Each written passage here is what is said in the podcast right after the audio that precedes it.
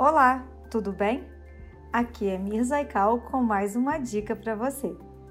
Hoje eu estou aqui para falar sobre preenchimento facial com ácido hialurônico. O ácido hialurônico para preenchimento nós temos com várias densidades, ou seja, os mais moles e os mais duros.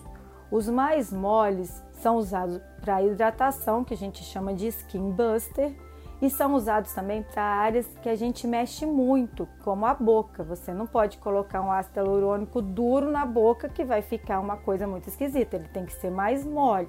Já os ácidos hialurônicos com maior densidade, mais duro, a gente geralmente usa para sustentação da pele, para levantar o rosto.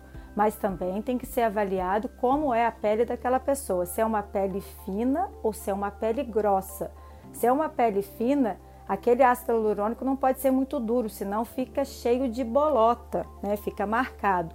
Se é uma pele grossa, não tem esse tipo de problema. Então, temos várias apresentações de ácido hialurônico com várias tecnologias, nanotecnologias, dependendo da pele, tudo é uma questão de pele. Dependendo da pele daquela pessoa, será escolhido o melhor material para entregar melhor resultado para a pessoa. Esse foi o assunto de hoje.